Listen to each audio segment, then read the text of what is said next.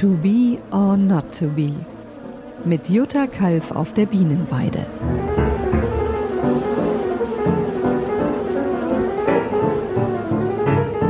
Hallo, mein Name ist Jutta Kalf. Ich bin 47 Jahre alt und seit gut zehn Jahren beschäftige ich mich mit der Honigbiene.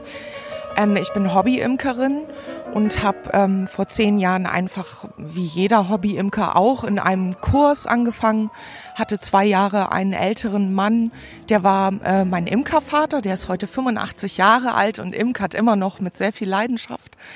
Und ähm, ja, über die Jahre wenn man sich mit Honigbienen beschäftigt, ähm, steigt man immer tiefer in das Wesen der Natur ein und dann folgt einfach ganz, ganz automatisch, dass man sich auch mit anderen Komponenten der Natur beschäftigt, wie zum Beispiel dem Wetter, der Vegetation, weil man natürlich auch immer darauf bedacht ist, dass die Bienen genug zu fressen finden und das wird dann im Laufe der Jahre, wenn man immer tiefer in das Wesen der Bienen einsteigt, auch ein sehr, sehr intensives und ein sehr, sehr wichtiges Thema. Und darüber hinaus ähm, finde ich die Artverwandten, die Wildbienen und die Hummeln natürlich auch wahnsinnig interessant, weil sie wunderschöne Tiere sind und ihre Wertstellung in unserer Welt so hoch ist. Und ich glaube, dass viele, viele Menschen das noch nicht endgültig begriffen haben.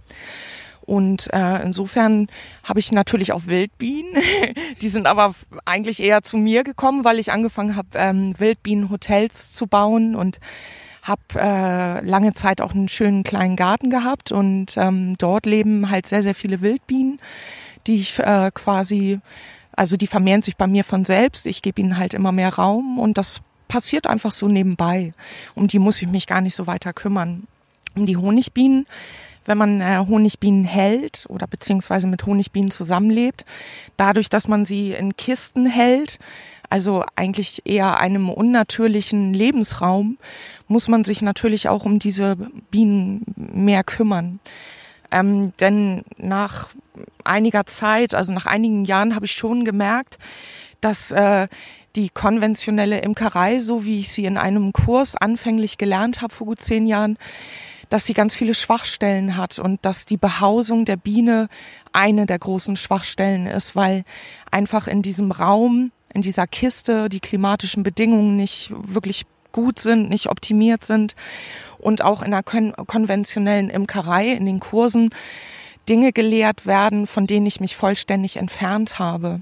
Also ich imkere heute ganz, ganz anders als in den ersten Jahren des, des Kurses, den ich damals gemacht habe. Also ich habe viele Kleinigkeiten oder äh, eigentlich keine Kleinigkeiten, aber ich habe viele Handgriffe und äh, Komponenten im Bienenstock verändert, so dass sie einfach dem Wesen der Biene mehr entgegenkommen als mir Imker. Also viele Handgriffe, die in der konventionellen Imkerei gelehrt werden, sind praktisch für den Imker, aber völlig unnatürlich für die Honigbiene. Und ähm, das vertiefe ich einfach über die Jahre und gehe immer weiter mit den Bienen und lerne immer mehr von ihnen und äh, bin auf einem Weg, der sich einfach von der konventionellen Imkerei ziemlich verabschiedet hat.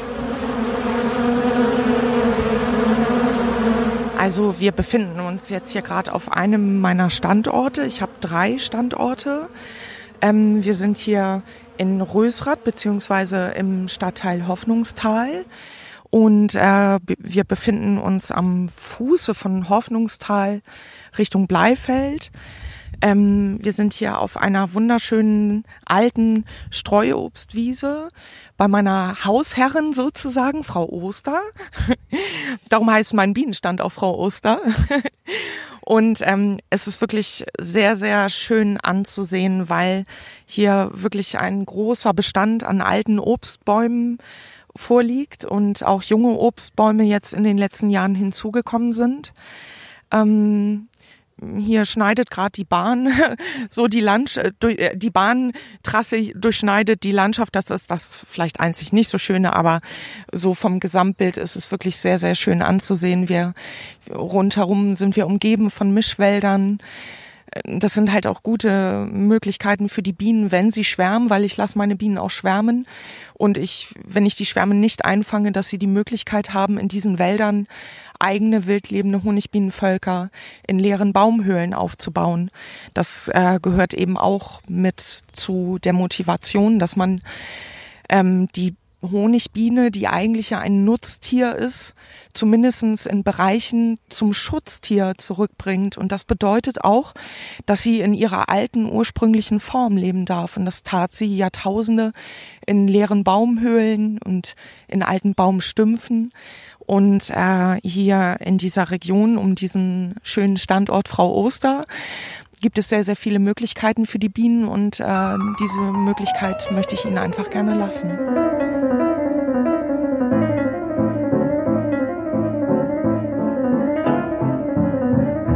Selbst habe jetzt im Moment äh, 36 Völker. Die habe ich verteilt auf drei Standorte. Und ähm, ich habe pro Standort versuche ich immer die Zahl von 15 nicht zu überschreiten. Denn ich denke, 15 Völker auf einem, auf einem Standort ist wirklich mehr als genug. Denn, wie gesagt, es ist für mich immer am wichtigsten, dass diese 15 Völker sich von alleine aus der Vegetation, die sie umgibt, ernähren können. Und ähm, wenn ich 40, 50, 60, 70 Völker auf einem Standort halte, ist das natürlich ähm, eine schwierige Geschichte, weil man dann wirklich gewährleisten muss, dass diese Bienenvölker genug zu fressen bekommen. Und wenn sie das dort nicht tun, dann müssen diese Völker eben auch gewandert werden.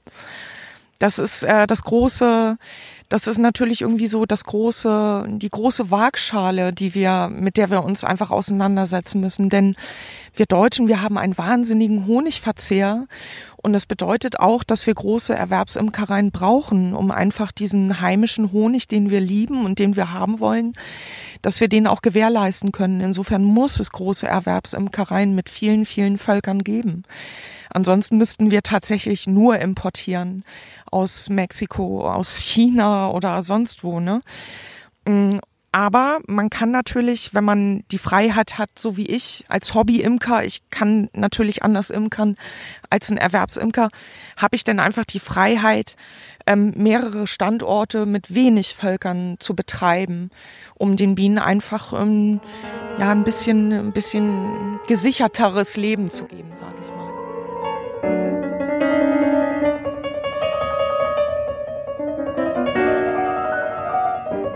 Als ich vor gut zehn Jahren angefangen habe zu imkern, da waren meine ersten Impulse natürlich erstmal, oh wow, Honigbienen halten, wow, eigene Völker haben und Honig produzieren. Also das ist, glaube ich, das, was, äh, was jeden bewegt, der irgendwie mit der Imkerei beginnt. Und natürlich ist es wunder wunderschön, Honig zu ernten und den eigenen Honig zu essen, weil der schmeckt immer am aller, allerbesten. ist ja völlig klar. Ähm, aber ich muss sagen, dass sich über die Jahre diese Impulse verändert haben, weil ich eben gelernt habe über die Jahre vom, vom Zuschauen, vom, vom Sehen, dass äh, vieles den Honigbienen nicht gut getan hat mit der Art, wie ich damals geimkert habe, also mit dieser konventionellen Imkerei. Und ich dann mich einfach automatisch davon entfernt habe, den Bienen nur ihren Honig wegzunehmen und äh, Propolis zu ernten oder Wachs zu ernten für Kerzen, sondern äh, zu sehen, dass dass das gute Leben, was sie führen sollen, viel, viel wertvoller ist und viel, viel wichtiger. Natürlich ernte ich nach wie vor auch noch Honig, das tue ich aber ähm, ich mache das heute auf eine ganz andere Art. Also wenn ich sehe, dass ein Volk nicht stark genug ist, um trachtreif zu sein, also wir sagen Trachtreife, wenn ein Volk nicht trachtreif ist, dann wird diesem Volk auch kein Honigraum aufgesetzt. Und die Völker, die stark sind und äh, Honig eintragen, von denen nehme ich heute zum Beispiel wirklich nur das, was sie wirklich entbehren können. Also ich mache es nicht so wie viele konventionelle Imker, dass ich ihnen quasi die gesamte Honigkiste wegnehme und sie dann mit Zuckerwasser auffütter. Das mache ich schon lange nicht mehr. Sondern ich nehme das, was ich mm, einschätzen kann, was ich ihnen wegnehmen kann und äh, lasse ihnen das, was sie zum Überwintern brauchen. Denn ähm, leider Gottes ist es so, dass in den letzten zwei, drei Jahren sich die Vegetation aufgrund der Dürre so sehr verändert hat, dass es viele Spättrachtpflanzen, ähm, die eigentlich für, für das Winterfutter da waren, dass sie in den letzten zwei Jahren weggebrochen sind. Also bei uns in der Region war eine sehr verlässliche Winter, ähm, Winterfutterquelle zum Beispiel das Springkraut. Und das Springkraut hat in den letzten zwei Jahren zwar geblüht, aber überhaupt gar keinen Nektar mehr abgegeben.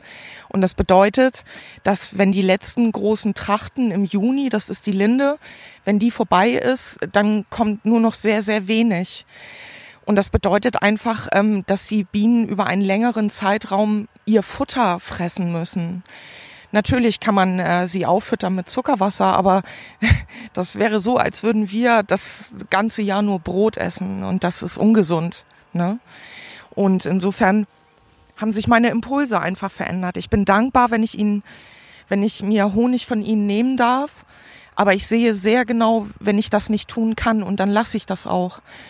Und ähm, natürlich ist es so, dass ich meinen Honig nicht für ähm, 4,50 Euro das Glas verkaufe weil ich äh, das einfach wertlos finde.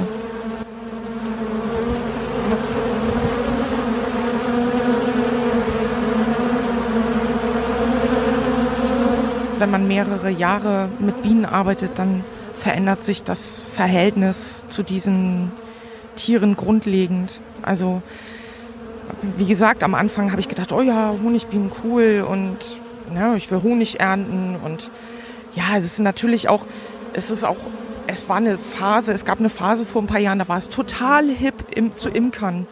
Aber darum ging es mir gar nicht und darum geht es mir heute gar nicht. Es geht mir um diese Wesen. Ich bin so fasziniert von ihnen. Sie sind eins der ältesten Lebewesen auf dieser Erde und ähm, sie haben, sie leben, sie leben Sozialität und Kommunität. Sie sind, äh, sie tun alles, was sie tun, tun sie für die anderen, füreinander, für das Überleben aller. Und das ist, das ist, also, das erfüllt mich mit sehr, sehr tiefer Demut, muss ich einfach wirklich ganz, ganz ehrlich sagen. Und ähm, ja, ich, ich, ich liebe die. Ich, ich kann das nicht anders sagen, ich kann es nicht anders beschreiben. Das war To Be or Not to Be, dein Podcast mit Jutta Kalf.